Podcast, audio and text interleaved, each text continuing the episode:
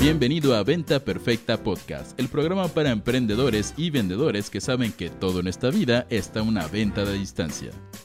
Y ahora con ustedes, su anfitrión, coach en ventas, CEO de Mass Academy y amante de las quesadillas, los chilaquiles y todo tipo de comida mexicana engordadora, Chris Ursúa.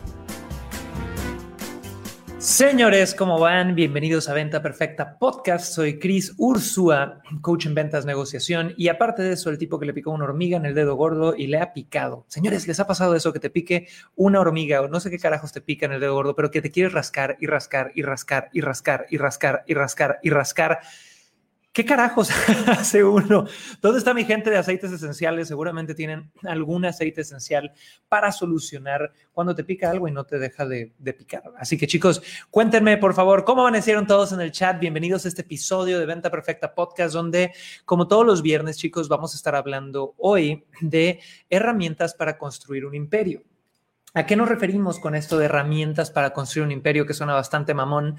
Nos referimos a diferentes herramientas tácticas, diferentes herramientas filosóficas que te van a permitir a ti construir la vida que quieres. Sea que tu meta sea facturar un peso o 10 pesos, sea que tu meta sea ser feliz o ser lo que sea, me da igual. Estas herramientas nos ayudan a todos. Así que chicos, antes de empezar, quisiera, por favor, en este instante, en este instante, que me digan qué desayunaron. Pónganmelo en el chat.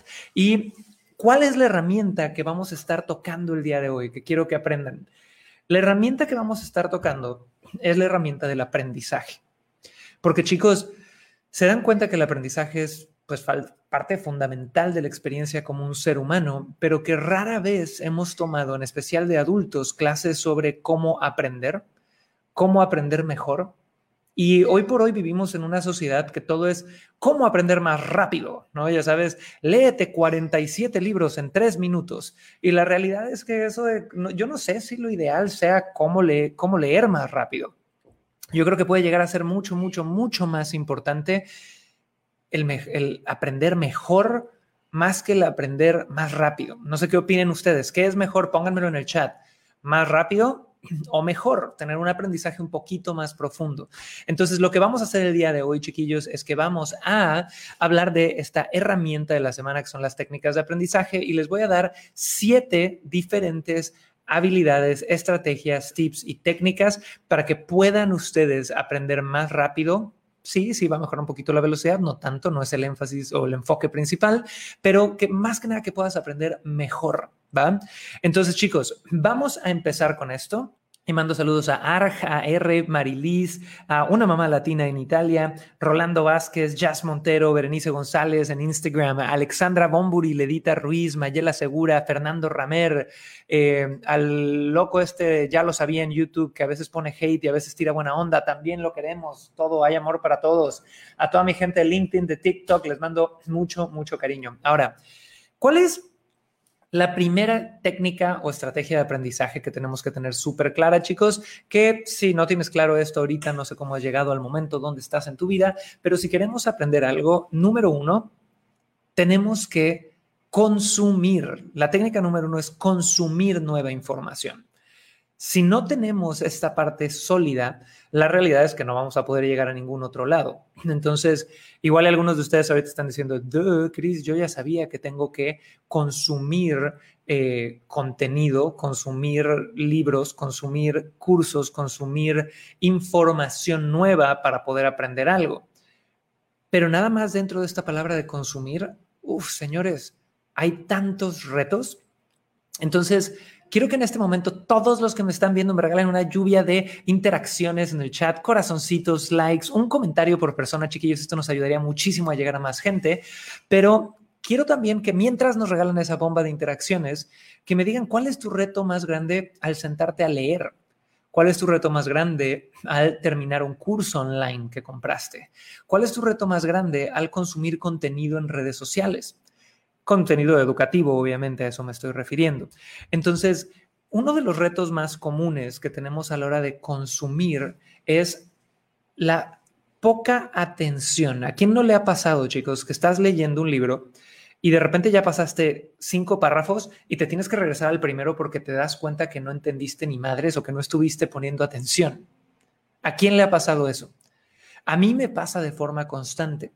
Entonces, ¿cómo podemos nosotros trabajar esta falta de atención? Para mí, de nuevo, yo le estoy dando lo que a mí me funciona. Esto involucra mucho el ecosistema o el ambiente en el cual yo estoy estudiando. Entonces, yo sé que todos tenemos muchos roles, tenemos cosas que pasan en nuestra vida, tenemos diferentes... Eh, responsabilidades y a veces queremos leer en un espacio donde están los niños corriendo, está llegando proveedores a la casa, están pasando diferentes cosas. Encuentra un horario donde puedas consumir información donde tengas la mayor paz posible, ¿va?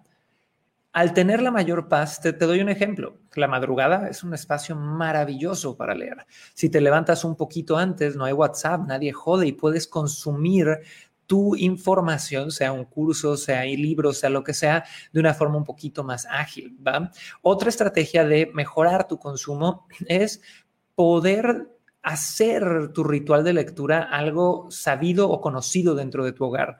¿Qué quiere decir esto? Que básicamente apagues el celular, le digas a la gente que no vas a contestar, le digas a los niños que no jodan, le pongas mute al marido, a la esposa, lo que sea, y que sepan que esto es algo sumamente importante para ti. ¿va?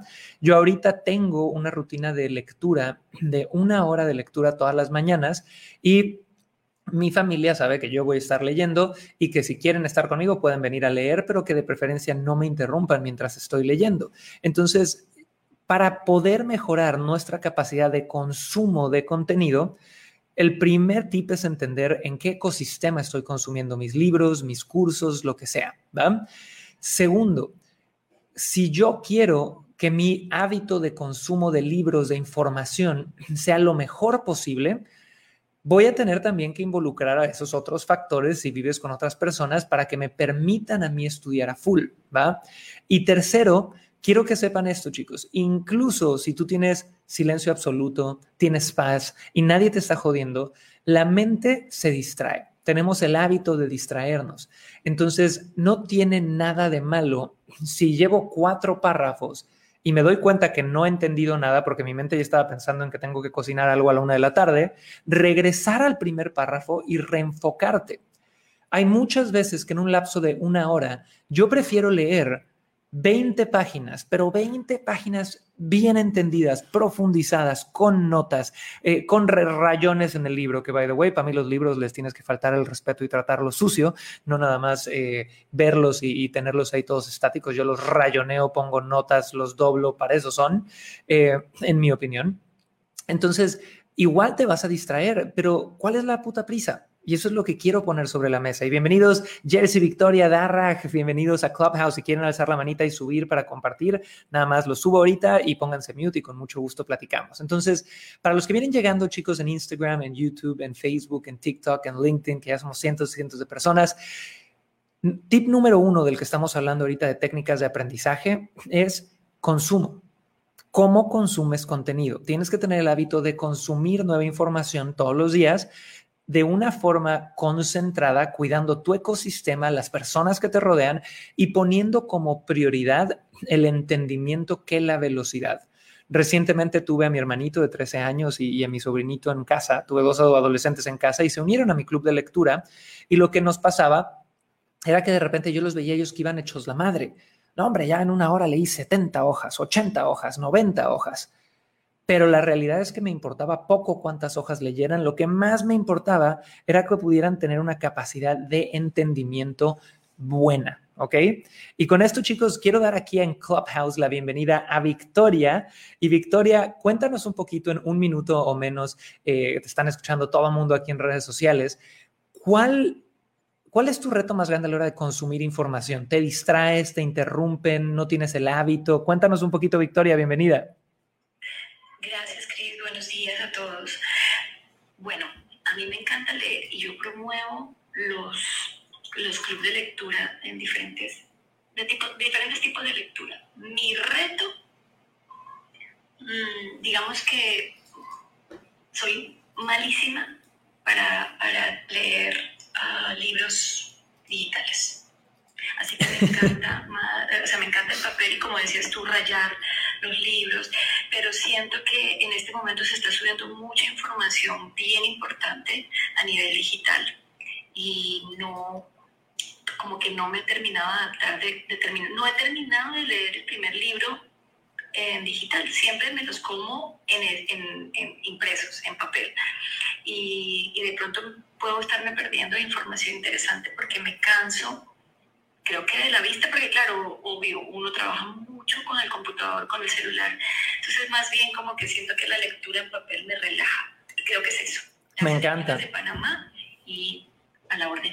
Súper, Victoria, bienvenida. Y Fernando, en un ratito vamos contigo después del punto 2. Pero chicos, eso es bien claro y pónganme en los chats quién se identifica con eso de que no te gusta tanto leer en digital y que prefieres el libro físico. A mí me pasa muchísimo. No sé si es romanticismo, si es eh, el hecho de que es algo tangible que puedo agarrar en la mano. No sé, pónganme en los chats si les pasa. Berta, una mamá, mi querido Ezequiel, Irving, María José, Emma, pónganmelo todos en el chat. Ahora, Chicos, estamos hablando de herramientas para construir un imperio y hoy hablamos de técnicas de aprendizaje. La primera que hicimos es consumo.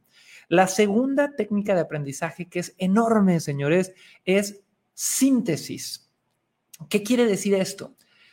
Cuando tú quieres aprender mejor un tema y cuando para mí alguien demuestra maestría sobre un tema, no es la persona que lo explica de la forma más complicada. Para mí alguien demuestra maestría en un tema cuando sabe explicar las cosas difíciles de forma extremadamente sencilla. Entonces, si yo estudio física cuántica, yo a veces he visto gente de temas así de, así de intensos que empiezan a hablar del tema, pero con un nivel de sobrecomplicación, terminología complicada, difícil, que dudas hasta que ellos lo puedan entender, ¿va? Pero cuando tú encuentras gente que te sabe explicar de una forma súper sintetizada un libro, una lección, un material, un mensaje, y que si rascas y preguntas pueden desarrollar cada uno de los elementos de esta síntesis, es bien importante. Entonces, ahorita que yo tuve estos dos adolescentes en mi casa, mi hermanito y a mi sobrino de visita, después de leer siempre les decía, bueno, cuéntenme qué aprendieron. Y fue muy interesante ver cómo ellos apenas están desarrollando esa habilidad de síntesis y de repente se acordaban más de la última página o se acordaban de nada más como una frase que les llamó la atención, pero tener la capacidad de decir, bueno, ya consumí información el día de hoy, estudié una hora de mi curso online, estudié mi libro y ahora, oye, ¿qué aprendí? Bueno, aprendí que paso A, paso B, paso C, paso D, perfecto, esto fue lo que más me gustó, esto es lo que más entendí, esto es lo que menos me gustó. Esa capacidad de sintetizar es bien importante, chicos. ¿Cómo? Aquí les va un tip para la síntesis que al menos a mí me funciona muchísimo. Yo me he dado cuenta por mi estilo de aprendizaje, que al final hablaremos un poquito de esto, que los audiolibros se me facilita mucho consumirlos y probablemente a muchos de ustedes también yo escucho un audio mientras voy en bici, mientras voy caminando. Chuta, vuelo por los libros, pero me acuerdo de muy poco. Me pasa mucho con los audiolibros que termino el audiolibro y digo, ¿qué madres escuché? Y me acuerdo de dos, tres frasecitas, ¿no? Al punto que cuando hacía ciclismo, yo me ponía audiolibros, pero también tenía Evernote, una aplicación de notas para tomar notas de voz. Entonces, escuchaba algo que me gustaba y literal tengo estas cositas que van enfrente de la bici, le pausaba, y le daba otro clic al Evernote y en la bici yo hacía nota, ta, ta, ta, ta, ta, ta, ta, y grababa una nota. Entonces, a mí eso con los audiolibros me ayudaba a sacar los puntos clave de aprendizaje que luego ya iba yo a sintetizar. Cuando estoy en un curso o en un libro, chicos, para mí es imposible estudiar si no tengo una libreta a un lado. Si no tengo una libreta donde estoy anotando las lecciones clave, a mí se me hace muy difícil sintetizar. Ahora, vámonos aquí a Clubhouse y de nuevo, chicos, los que quieran subir a veces la manito y con mucho gusto compartimos. Mi querido Fer, dime en un minutito o menos, eh, ¿se te facilita esta parte de sintetizar, de hacer resúmenes? ¿Qué, ¿Cuál es tu reto más grande a la hora de estar haciendo una síntesis de lo que aprendiste? ¿Qué hábitos tienes que te podrían ayudar? Cuéntanos, mi querido Fer, y bienvenido. Hola, ¿qué tal, Cris? Buen día, buen día a todos desde Querétaro, México tengo el gusto estar aquí ahorita contigo en Inspire incluso. Oye, eh, fíjate que estás hablando de la síntesis y sí es cierto esa parte. El, estudiar de manera virtual o el tener uno, incluso un audiolibro, por ejemplo, el audiolibro a mí sí me ayuda bastante, soy muy, muy auditivo. Yo lo tengo mucho más escuchando. Y el estar escribiendo notas o, datos importantes, incluso en cuaderno, eh, creo que me ha ayudado muchísimo más para la comprensión sobre todo porque me quedo con mis propias ideas, más bien como que llego al punto de sí, esto es justo lo que, lo que necesito entender y después de ahí ya lo comparto para ver si es un punto de vista nada más como para, para, para hacer un contraste, pero me gusta muchísimo esto que estás compartiendo, información súper valiosa.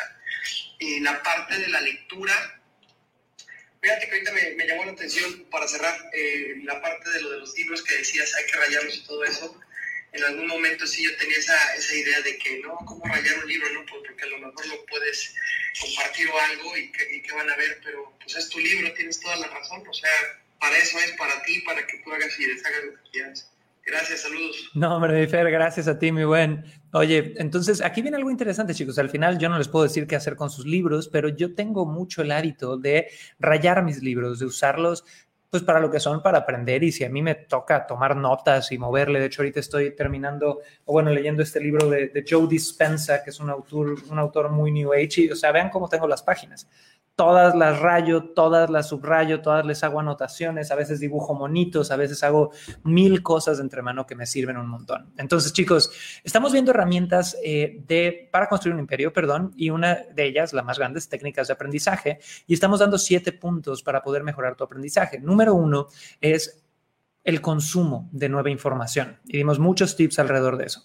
Número dos es la síntesis, es poder estar haciendo una síntesis alrededor de lo que aprendes, que es la capacidad de poder explicar las cosas difíciles de forma sencilla.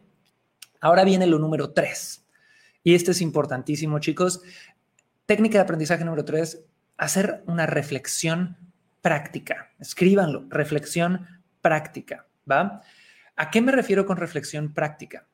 Esto, chicos, habla, hay mucha gente, al menos yo he visto como fundador de Mass Academy, que estudia y se queda solamente a nivel reflexión académica. ¿Qué quiere decir esto? Aprendo algo y digo, bueno, mm, ¿qué aprendí? Pues aprendí que las cosas son así, ¿no? Pero nunca lo llevan a la práctica. Nunca sacan conclusiones de qué puedo hacer con esto. ¿Qué puedo hacer en mi vida en este instante a partir de la información que estoy viendo ahorita? ¿Qué puedo cambiar? ¿Qué puedo crear? ¿Qué puedo implementar? Y de nuevo, chicos, cada quien aprende información para lo que quiera, pero yo creo que muchas veces si nos quedamos con el ego pegado al estímulo académico, es decir, oye, aprendí cosas, entonces ya me siento mejor, pero no lo implemento y sigo igual de jodido, ahí hay retos. Y hay una frase con la que se me ha criticado mucho, pero creo que es muy cierta, y es que hay dos niveles de ignorancia. Un nivel de ignorancia es no saber. Si no sabes, pues no sabes, ¿no? Y eres ignorante respecto a algún tema. Pero un nivel más alto de ignorancia es el saber y no aplicar. Porque si sabes cómo deberías de hacer algo, sabes cómo debería de funcionar algo, pero no lo aplicas porque no has hecho una reflexión práctica, porque no has hecho eh, algún tipo de, de análisis de cómo esto puede mejorar mi vida, ahí estoy cayendo en un nivel de ignorancia más alto, ¿no? Porque ya decido sea consciente o inconscientemente, que el miedo o alguna circunstancia no me permita poner en práctica algo.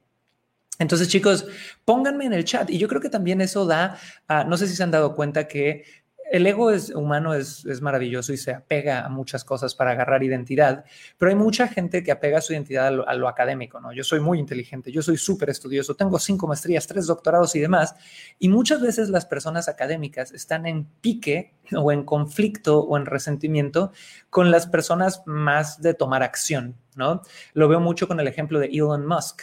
Eh, alguna vez yo me atreví a, imagínate esto, el descaro, ¿no? A decir que Elon Musk es un genio en redes sociales y me llovieron madrazos de gente que decía, claro que no es un genio. Elon Musk solamente se aprovecha del talento de grandes ingenieros y a ver, a ver, a ver, a ver, a ver, a ver. Tener la capacidad mental de generar equipos de las personas más brillantes del mundo para primero crear PayPal, para luego crear SpaceX e ir al espacio, para luego crear eh, Starlink y dar internet a todo el mundo, para luego crear su pinche empresa de solucionar el tráfico a través de túneles abajo de Los Ángeles, es un nivel de genialidad increíble. Pero ese fue un ejemplo muy claro de cómo a veces los académicos agarran un poquito de resentimiento en contra de los que toman acción Y, yo creo que hay que unificar eso más que pelearnos con eso. Ahora, vámonos con Victoria, mi querida Victoria, cuéntanos en 30, 60 segunditos, ¿qué opinas tú sobre esta tercera técnica de aprendizaje, que es la reflexión práctica? ¿Algún tip, algo que tú apliques? Cuéntanos un poquito cómo lo manejas tú. Gracias, Cris. Bueno, básicamente, creo que lo que estás leyendo eh, estás, estás invirtiendo tiempo en leer o en, escuchar un audiolibro, si no lo aplicas, estás perdiendo el tiempo. es importante que elijas una lectura que, que realmente te vaya a edificar, que te cree conciencia, que te llame la atención, que te haga hacer lo que tú decías, escribir, eh, plasmar lo que estás entendiendo mm, y asociarlo con tu vida real para que pueda ser aplicado. Yo me he encontrado con muchos jóvenes que hacen copy-paste de las famosas síntesis o los resúmenes de, de, libros. Y es triste porque no están analizando. Entonces, pues que eso no te pase a ti. En tu trabajo, cada cosa que tú puedes aprender de otro, pues es súper valioso, pero que también sea práctico en tu vida, ¿no? Gracias. Totalmente de acuerdo, Vic, y bienvenidos Flavio, Ari, Santiago de Rax Chelsea. Si gustan subir, en la manito y con mucho gusto compartimos. Ahora, chicos, vamos ya en la tercera técnica de aprendizaje. Ya vimos consumo, síntesis y reflexión práctica. Ahora viene la cuarta. La cuarta técnica de aprendizaje es el cuestionamiento. ¿va?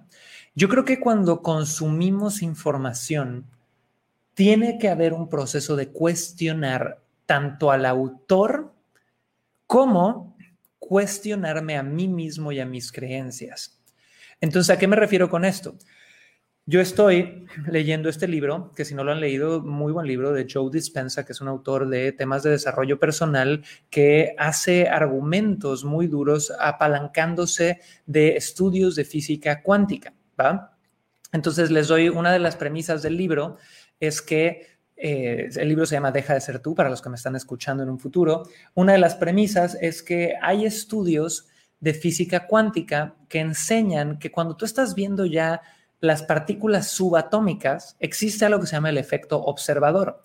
Y el efecto observador, según lo que se da a entender en este libro, es que el acto de observar es lo que influye en que aparezcan estas partículas subatómicas. Eso es lo que este libro pone como premisa y de ahí brinca decir que si el acto de observar hace que aparezcan partículas subatómicas, quiere decir que los seres humanos tenemos la capacidad de con nuestra mente manifestar nuestra realidad. Ahora, esa narrativa a mí me gusta de hecho, chicos, para los que me conocen, yo saben, y se los he dicho mil veces, aunque suene a loco, hay muchas veces que yo prefiero creer una verdad útil que una verdad científicamente comprobada, ¿va? Para mí es, de hecho, y estoy terminando de leer el libro, pero una verdad que quizá yo empiece a adoptar de una forma más profunda. Pero hay que cuestionarlo, porque el brinco que este, imagínate que yo nada más leo este libro y digo, no, hombre, el fenómeno observador es todo en la vida y nunca lo cuestiono está cabrón. Así es como la gente te vende narrativas y es como la gente te vende ideas falsas que tú adoptas en ti mismo. Te doy un ejemplo. Hay mucha gente que consume noticias y ve al presidente de su país todos los días en una cosa que parece stand-up comedy en México que se llama La Mañanera, pero llega él y te dice una verdad y te dice, es que la mafia del poder me está atacando. Y ahí vas tú y no lo cuestionas y te tragas esa historia. Y ahí te ves aparte repitiendo esa narrativa después. Entonces, tiene que haber un proceso de cuestionamiento. Tiene que haber un proceso de cuestionar al autor, de cuestionar las fuentes y de cuestionarte a ti para poder aprender más. Es un poquito lo que ha pasado ahorita con la pandemia. Todos tenemos ese tío eh, antivacuna eh, conspiranoico, ¿no? Hay mucha gente antivacuna por razones, pues, fundamentadas a nivel sus creencias de la naturaleza, de tu sistema inmune, pero también hay mucha gente que me ha mandado de repente videos de WhatsApp, ya sabes, de este cura está trabajando con la Iglesia Católica, aliados de la mano de los Illuminati para el orden del control global. Y puta, no checan las fuentes, ¿no? Y, y está cabrón cómo esa falta de cuestionar hace que los seres humanos en esta era de la información adoptemos narrativas que muchas veces son falsas y operemos con ellas por toda nuestra vida. Entonces, pónganme en el chat, chicos, si les ha pasado lo del WhatsApp conspiranoico, si ustedes tienen el hábito o no de checar fuentes, si algún día te has cachado que compraste una idea que viste en un post de Facebook, en un libro o algo, para solamente un par de años después decir, ay, esa idea era totalmente falsa y no la cuestioné lo suficiente. Pónganmelo en Instagram, en YouTube, en Facebook, en TikTok, en LinkedIn, chicos. Cuéntenme si les ha pasado. Y vamos a dar la bienvenida aquí a mi querida Ari en Clubhouse. Ari, Cuéntanos un poquito cómo has vivido tú esto del cuestionar para aprender más. ¿Cuestionas tus fuentes? ¿Has tenido alguna historia simpática de alguien que te mande, pues igual narrativas o contenido de fuentes que dices, ah, cabrón, esto suena falso? Cuéntanos, Ari, bienvenida.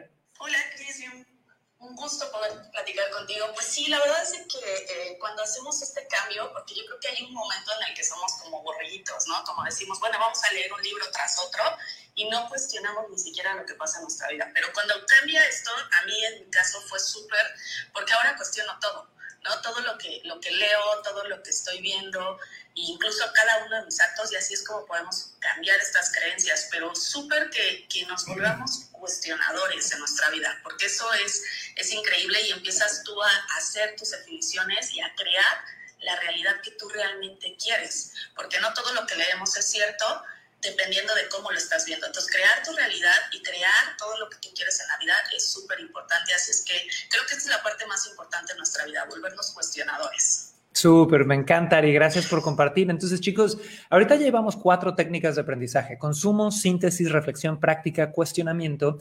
Y viene la número cinco, que es la contrapostura. Señores, para mí, el símbolo de que alguien de verdad está interesado en ser un experto en un tema es su capacidad de buscar contraposturas. Entonces, yo les he comentado en este podcast que el semestre pasado yo tuve una crisis existencial donde pues, yo llevo los últimos 15 años entrenando equipos de ventas, entrenando emprendedores, entrenando vendedores a poder vender más, ¿no? Y siempre he tenido el énfasis en, oye, vende productos buenos, vende productos sustentables, súbete a la economía digital para tratar de, pues, tener un efecto positivo en este tema de sustentabilidad que es muy delicado. Y yo tuve una crisis de decir, ah, cabrón, ¿y si todo lo que yo he enseñado de vender es malo? Y me empecé a cuestionar y me empecé, me puse a leer posturas anticapitalistas, posturas anti-mercado libre, posturas anti todo. Y después de una crisis existencial de unos seis meses, llegué a una conclusión y llegué a la conclusión de que en este momento, en este instante, el valor que yo agrego a la sociedad enseñándoles a vender es enorme y que puedo agregar valor e ir transformando un poquito más la forma en la que vendemos, haciendo esto que dejando de hacerlo y nada más sentándome a criticar, como lo hace muchos guerrilleros de su falla afuera. Pero fui a buscar una contrapostura. Les doy un ejemplo de nuevo con este libro. Este libro, eh, que de nuevo es el de Joe Dispenza, el de Deja de ser tú, que estoy leyendo en este instante, que hace este reclamo, no hace esta promesa de, oye, es que existe el efecto observador donde con tu mente tú puedes, eh, él dice que se ha comprobado que con tu mente tú induces o tienes la capacidad de hacer que estas partículas subatómicas aparezcan. Literal, nada más me metí a Google y puse física cuántica efecto observador y googleé por ahí de una hora, ¿no? Y en una hora, chicos, encontré cinco artículos que dicen que esto es un fraude y que Joe Dispensa es un fraude. Entonces, ¿quiere decir que es un fraude? Pues no necesariamente, ¿no? No necesariamente, pero tienes que entender la contrapostura. Hace un año leí un libro maravilloso de nutrición que me encantó, que traía toda esta filosofía nutritiva diferente, ¿va? y salí ya fascinado y ya quería cambiar toda mi nutrición y me pongo en internet a poner reseñas de este libro o reviews de este libro de parte de nutriólogos y lo hacían mierda y decían es el peor libro que hemos visto, está lleno de contradicciones y a partir de ahí, de entender una postura y su contrapostura, tú vas a encontrar el punto medio. ¿Va? Y aquí viene algo también bien importante, chicos. Este libro, eh, el ejemplo de Joe Dispensa con el libro de Deja de ser tú, donde hablan sobre este efecto observador y la capacidad de tu mente en generar cambios en el tema material y en el tema físico, yo vi siete artículos de físicos cuánticos de universidades súper respetables alrededor del mundo, pues básicamente diciendo que muchos gurús New Age agarraron ciertos estudios los malinterpretaron y llegaron a conjeturas falsas a partir de las cuales han vendido millones de millones de libros, ¿no? Eh, de hecho, desmienten a todos los de la película de What the Bleep Do You Know, a Joe Dispenza, muchos otros, pero ojo aquí, lo que les decía al principio, yo creo más en el poder de la fe y la narrativa, y no estoy hablando de fe religiosa, yo creo más en el poder de mi narrativa como ser humano, de qué creo yo que es verdad, que muchas veces en lo que está científicamente comprobado. Y, de verdad hay mucha gente que me va a odiar por decir esto y que van a decir, pinche güey, loco, ¿cómo puedes creer más en tu narrativa que en lo que la física cuántica de verdad te está diciendo? Pero es que al menos a mí eso es lo que me ha funcionado y es lo que les he dicho muchas veces. Yo prefiero creer lo que me es útil a creer lo que es verdad para la mayoría de la gente. Si yo volteo a ver el matrimonio, es verdad que es súper difícil y lleno de drama para un chingo de gente. Y es la verdad que ellos viven a diario, pero hay un grupito pequeño de gente que elige ver el matrimonio como algo que es bien fácil y es divertidísimo, y es una experiencia bella y es verdad también para ellos cuando hablamos sobre bajar de peso, hay un montón de gente que su verdad es que es difícil bajar de peso, está en mi ADM, esa parte de, es genético, y hay un montón de gente que tenía las mismas situaciones de genes de dificultad y que decidió creer que era fácil para ellos y que se lo merecían y que podían, ¿no? En todas las áreas de nuestra vida va a haber gente que abrace verdades que sean muy, muy, muy rígidas para ellos y normalmente lo hacen porque los justifica de ser como son, ¿va? Y cuando yo me voy al, plano científico, chicos, dense cuenta que incluso, y aquí viene el, tema de la contrapostura, ¿no? Una postura, Joe Dispensa, bien mágico, diciendo, tu mente genera eh, que las partículas subatómicas aparezcan cuando las ves. Y por otro lado, un científico de la UNAM diciendo, eso es una mamada, eso fue mal interpretado, así no es. Pero después de leer cinco artículos de contrapostura, de leer todo este libro, también vi que en los artículos de contrapostura decían, pero aquí viene algo, la ciencia cambia, la ciencia no es estática. Todos los días estamos descubriendo nuevas teorías y nuevas formas de ver el mundo subatómico. Así que decir que lo que dicen en estos libros es 100% falso es igual de arrogante que decir que es 100% cierto. Entonces yo decido abrazar una postura de decir, oye, ¿cuál es la narrativa que a mí me conviene para lo que yo quiero lograr en esta vida? Y yo creo que hay un poder enorme en que mi mente trabaje a mi favor en que yo vea cosas que son factibles, no poco factibles. Es un poquito como Diego Rusarín, este filósofo, pseudo filósofo, marquetero, gurú de Internet. Es un tipo súper inteligente, me encanta su contenido, creo que era una voz que hacía falta en YouTube, pero tiene una visión de la vida, a veces siento yo tirándole al lado realista, pesimista, ¿ok? Dejando a un lado que gran parte de la experiencia humana es la experiencia de la fe y de la esperanza y de esas excepciones que logran cosas increíbles para todos los demás. Entonces, nada en contra de él. Si estás viendo esto, eres un chingón, gracias por existir. Pero creo que hay eh, cosas que de repente no podemos. ¿Qué pasa si veo, oye, la movilidad social es solamente el 2% en México? Sí, cabrón, yo puedo ser de ese 2% y me la pelan tus comentarios, ¿no? Tener esa actitud muchas veces te va a ayudar mucho más que no tenerla, por más que el no tenerla esté respaldada en ciencia y datos. Entonces, chicos, vamos rapidísimo aquí con mi querida Victoria en Clubhouse y de nuevo Roberto, Ileana, Julio, Alejandra, Santiago, Jersey, quien quiera subir, alce la manita para compartir. Vic, cuéntame un poquito qué opinas sobre esta técnica de aprendizaje número 5, que es la contrapostura, ¿ok? Que es averiguar las, las posturas opuestas a la tuya, qué opinas de los ejemplos que dimos, cuéntame y todos los demás váyanme contando en los chats qué opinan de esto. Adelante, Vic. Yo creo que si uno se pone, el que busca encuentra, entonces uno se pone a buscar demasiadas posturas, va a terminar perdiendo de vista su propia postura ante cualquier tema. Y eso está ocurriendo hoy día. Hay mucha gente que está mm, saltando de, de plataforma en plataforma, de red en red, de conocimiento en conocimiento, de filosofía de vida en filosofía de vida, porque todos están en una búsqueda. Entonces, no, siento que la, tu postura es primordial, que tú vas a ser un poco más creíble, tú en general como persona, como individuo, ser más creíble cuando tu postura es más, es más estable, más equilibrada, independientemente de cuál, porque la gente va a creer en esa mm, fidelidad en la, en la que te mantienes, en cambio si estás saltando y creando controversia con otras personas que no piensan como tú, creo que uno se puede llegar a convertir en un revolucionario y no en alguien que realmente aporte.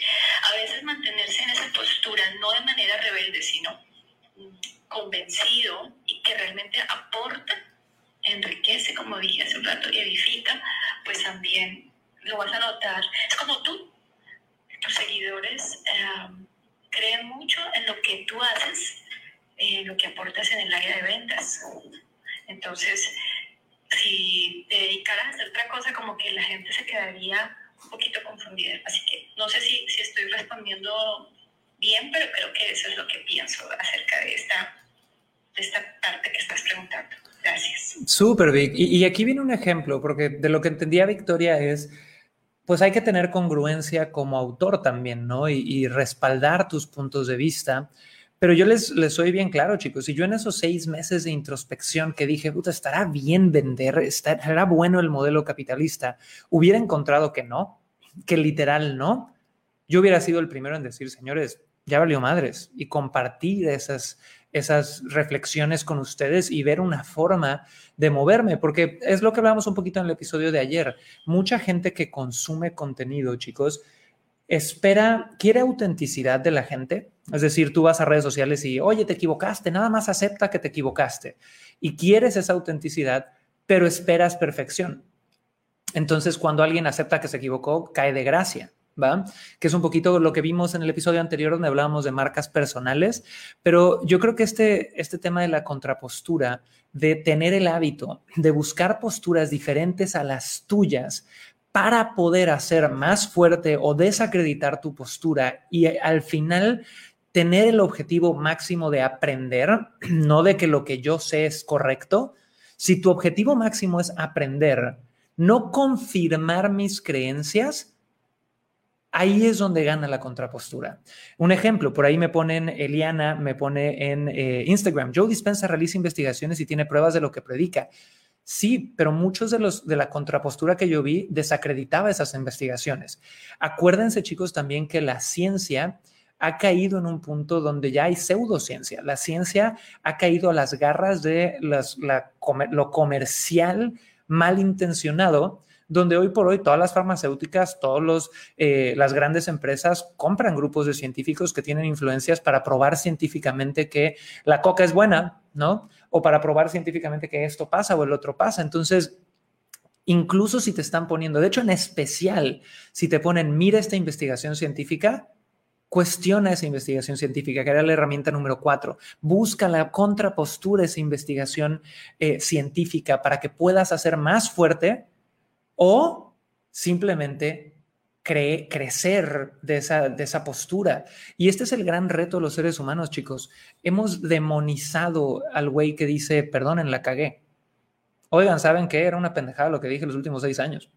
Lo hemos puesto como que es lo más bajo de la sociedad, como que nadie se pudiera equivocar. ¿Sabes el respeto que yo le tendría a un influencer de negocios si mañana sale y dicen, ¿saben qué, señores? La mega cagué estos últimos seis años. Aprendí algo que quiero compartir en este instante que hace inválido todo lo que vengo predicando los últimos seis años, pero creo que encontré una forma de mejorarlo. Para mí, eso tendría un nivel de respeto enorme, porque mínimo estás viendo un ser humano que pone como prioridad el aprendizaje y no la postura y tener la razón. Entonces ahí hay un par de cosas interesantes. Ahora chicos, vamos a recapitular aquí un poquito y bienvenido Ezequiel, ponte mute aquí en Clubhouse y ahorita vamos con Ari, con Ezequiel para comentarios. Llevamos ya Cinco técnicas de aprendizaje, consumo, síntesis, reflexión práctica, cuestionamiento, contrapostura. Y vamos a la número seis. La número seis es una de mis favoritas y mi esposa es eh, mi víctima favorita para esto, que es comparte o dialoga, ¿ok? Sobre lo aprendido, ¿va? Comparte o dialoga sobre lo aprendido, ¿va? Un hábito para aprender, chicos, que es maravilloso, es que acabes de consumir algo y compartas o dialogas lo aprendido. Y no estoy hablando de enseñar, esa es otra, pero ¿qué pasaría si tú tienes un club de lectura o tienes un buddy, alguien con quien rendir cuentas de, oye, ya estudiamos una hora, vamos a platicar media hora, ¿va? Yo lo que hago con Lau, con mi esposa, es leemos y después de eso, a ver, cuéntame qué aprendiste. Esto hace que ella tenga que hacer el proceso de síntesis, me hace a mí aprender, yo le cuestiono ciertas cosas para profundizar en ese aprendizaje y el simple hecho de dialogar sobre lo aprendido es volver a vivir la información, repetir la información, integrar mejor la información y a partir de ahí poder profundizar un poquito más en eso. Así que Ari, cuéntame un poquito, ¿tú tienes algún hábito de dialogar sobre lo aprendido? ¿Con quién lo haces? ¿Cómo lo haces? Cuéntame. Vámonos con Ari. Ahí estás. A mí me encanta compartir lo que estamos leyendo, lo que aprendemos, cuestionarlo. Tenemos un club, bueno, dentro de varios, la, la tribu de corazones encendidos y varios con los que me encanta. En cuanto salgo de algún evento, terminamos algún libro o estamos compartir, creo que es donde generamos más conciencia, Cris, donde realmente podemos eh, cuestionarnos, porque al salir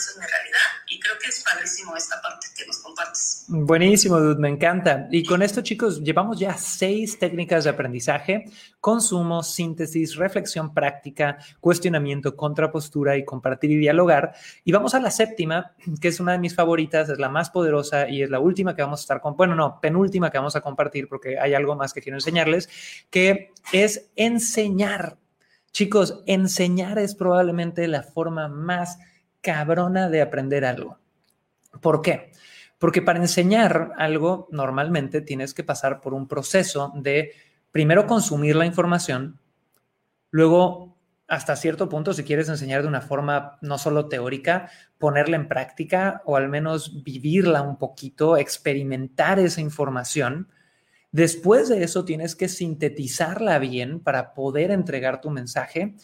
Y hay algo que a los seres humanos nos motiva mucho a acordarnos de esa información y que se vuelve algo emocional y personal, que es el miedo a quedar en ridículo. No sé si les ha pasado a ustedes, chicos. Vas a dar una clase, vas a dar un tema, te toca, eh, te invitan a una entrevista, vas a hacer algún live, vas a hacer algo y dices, no mames, pendejo yo, si voy a hacer el ridículo frente a todo mundo porque pierdo credibilidad, porque me veo como un idiota, entonces empiezas a meterle una profundidad al querer entender bien esto, empiezas a cuestionar más, a hacer mejor síntesis, a buscar contraposturas, a hacer de todo para poder tú dar una postura y una enseñanza profunda en esto. Y suena muy chistoso, pero somos animales emocionales, chicos, más que lógicos, y a veces la emoción de no quiero hacer el ridículo es algo que se convierte en un amigo súper valioso para poder aprender un tema. Yo les doy un ejemplo, chicos. Yo llevo los últimos seis años enseñándole a la gente a vender más, ¿va? He enseñado métodos, los nuevos fundamentos de las ventas, que es algo que enseño en Inspire Mentorship, una mentoría top, top, top que tenemos, donde hablo sobre cómo diseñar ofertas sexys, sobre cómo poder hacer webinars con una metodología que sí venden al mercado hispano, donde hablo sobre cómo poder eh, automatizar tu negocio a través de Internet para liderar tu tiempo y tus horas de tus ingresos. Y llevo seis años tocando estos temas.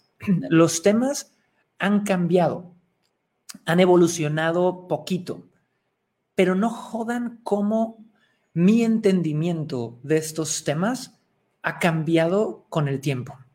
Después de seis años, después de 500 estudiantes de Inspire, yo me veo hablando de uno de estos temas y ya sé que me van a preguntar, ya sé qué hace falta, veo las caras de los estudiantes, ya sé por dónde va la pregunta. Hay, hay, un nivel de profundidad cuando repites esto, cuando repites el acto de enseñar, qué es lo que eventualmente lleva la sabiduría, lo que lleva la maestría sobre algún tema. Y con eso vamos a saludar aquí a mi querido Ezequiel que tenemos en nuestra sala de Clubhouse. Mi querido Ezequiel, acabamos de hablar de siete técnicas de aprendizaje, consumo, síntesis, reflexión práctica, cuestionamiento, contrapostura, compartir y dialogar y enseñar. ¿Cuál es tu favorita o qué aporte nos darías en un minutito menos? Adelante, mi buen. Sí. Genial que hace Eso, gracias. ¿Sabes qué? La, la, última, la de enseñar, eh, sin duda que, eh, bueno, estoy también ahora con lo mismo que contabas recién eh, acerca de enseñar y poner en práctica. Yo eh, hace mucho tiempo ya vengo con, con, con, con productos y, y cosas eh, mías y demás, pero luego hice un parate y dije, bueno, ahora vamos a, vamos a hacer algo, algo, algo porque tengo que hacerlo yo entonces, luego de creo que 11 años de, hacer infoproductos y, y, estar en todo este ruido, eh, dije voy a hacer algo ahora y estoy en un, eh, lanzando un reto y, y promocionando Super. lo que estoy haciendo yo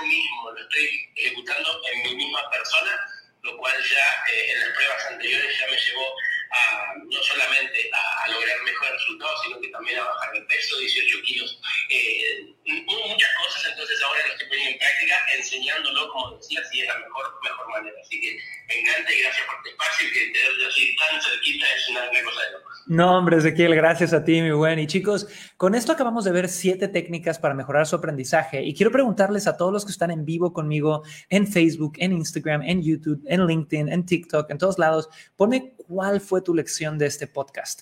Pónmelo en el chat en este momento. Y si me estás escuchando en el futuro en Spotify, en iTunes, en Roycaster, por favor, mándame un DM a Instagram y cuéntame qué aprendiste. Así que chicos, dedos al teclado, todos dedos al celular y pónganme en este momento qué aprendieron, ¿va? Ahora, antes de cerrar y mientras los leo a todos, quiero hablar de una última cosa que creo que puede ser de valor aquí. Y para los que me están viendo en video, van a ver mi pantalla, ¿va? Si no, te lo voy a describir, no te preocupes. Y Fabri, ¿me ayudas a meter esto al stream principal porque no me permite meterlo a mí? Vamos a ver, ahí está. Entonces, esto que están viendo algunos en la pantalla es una famosa... Eh, pues metáfora o metodología de aprendizaje creada por Cody Blair, que es un investigador de estrategias de aprendizaje, ¿va? Y este gráfico lo saqué de hecho de un artículo de Hotmart, gracias a Hotmart por todo lo que hace por el mundo online. Y si se fijan, te habla de una pirámide donde lleva el aprendizaje de lo más activo a lo más pasivo. Y vean esto, lo más pasivo a la hora de aprender es escuchar. ¿Esto qué quiere decir? Que hasta arriba de la pirámide, para los que no lo están viendo, escuchar, chicos, es la forma más pasiva de aprender porque no involucra eh, múltiples sentidos, no involucra muchas cosas. Entonces, la retención en las siguientes 24 horas de lo que escuchan los seres humanos normalmente es un 5%, ¿va? Luego tienes leer. Leer es, pues, lo segundo mejor, donde tienes un 10% de retención Después tienes utilizar audiovisuales, donde ya mezclas imágenes, audio, video, todo esto, un 20% de retención. Luego tienes las demostraciones, que es mira cómo alguien lo está haciendo y tienes un 30% de retención. Luego tienes argumentar, que es un poco lo que hablábamos del diálogo, un 50% de retención. Y luego tienes realizar prácticas, que es tú hacerlo 75% de retención, pero enseñar a otros tiene un 90% de retención. Entonces, cuando tú estás hablando sobre querer aprender cosas, chicos, de lo peor a lo mejor, y esto en teoría habría que cuestionar las fuentes también de este señor Cody Blair, lo peor es escuchar, lo mejor es enseñar. Y si nos vamos en orden de lo peor a lo mejor, lo peor es escuchar, luego leer, luego audiovisuales, luego demostrar, luego argumentar, luego realizar prácticas y lo mejor de lo mejor es enseñar a otros. Así que saquemos eso por fin de la pantalla, mi estimado Fabri. Chicos, espero que hayan sacado algo muy bueno de este podcast y como todos, todos, todos, todos, todos, todos los episodios les tengo un regalo maravilloso. Y este es para todos ustedes que quieren entrar al mundo de la información digital, que acabamos de hablar de aprendizaje, si tú quieres vender cursos online, quieres vender eh, libros, audiolibros, retos, desafíos, todo lo que sea información online, uno de los retos más grandes que existen es que hay muchos infoproductores o aspirantes a infoproductor que cobran precios ridículamente bajos. Es decir, tan baratos porque les da miedo vender un high ticket, porque les da miedo vender algo de alto valor, que nunca son rentables y acaban esclavizados a un negocio digital en vez de liberados. Entonces, chicos, para todos ustedes que quieren entrar al mundo de los infoproductos, les voy a pedir por favor que visiten la dirección másalcubo.com diagonal regalo. Ahorita se las vamos a poner en todos los chats, pero se escribe tal cual suena más al cubo.com diagonal regalo, M-A-S-A-L-C-U-B-O.com diagonal regalo. Y ahí van a encontrar acceso a una masterclass que es el resultado después de haber vendido, chicos, ya múltiples millones de dólares y sumamos todos los años que vamos haciendo esto, yo creo que más de 7, 8 millones de dólares en ventas eh, de productos online, de educación online, ¿vale? Y eh, también vender high tickets en Latinoamérica, saber cómo vender productos de 20 mil dólares, de 10 mil dólares a gente en Latinoamérica. ¿Va? Entonces, este masterclass se llama ¿Cómo vender ofertas high ticket de educación en cualquier mercado? Si a ti te interesa poder hacer que la gente te pague lo que vales, no estar poniendo precios por autoestima, tener un negocio en Internet que sea súper rentable, visita en este momento másalcubo.com diagonal regalo. Y si me ayudan, equipo de Mass Academy o alguien que ya eh, identificó muy bien la dirección, escribirlo en los chats, se los agradecería. Másalcubo.com diagonal regalo, 100% gratis, masterclass de una hora y media sobre cómo vender ofertas high ticket de educación en cualquier mercado y sé que les va a ayudar muchísimo, chiquillos. Así que con eso, solo me queda agradecerle a Victoria, Ari, Ezequiel, a todos los que fueron nuestros speakers invitados aquí en Clubhouse. Recordarles que Venta Perfecta Podcast se graba en vivo de lunes a viernes a las 9 a.m. horario Ciudad de México. Así que pueden venir en vivo en Clubhouse si quieren subir el micrófono, en todas las redes sociales de Chris Ursula Mass Academy si nada más quieren platicar y estar con nosotros. Gracias, chiquillos, por estar aquí. Les mando mucho amor y aprendan un chingo este fin de semana. Chao, chao. Nos vemos pronto.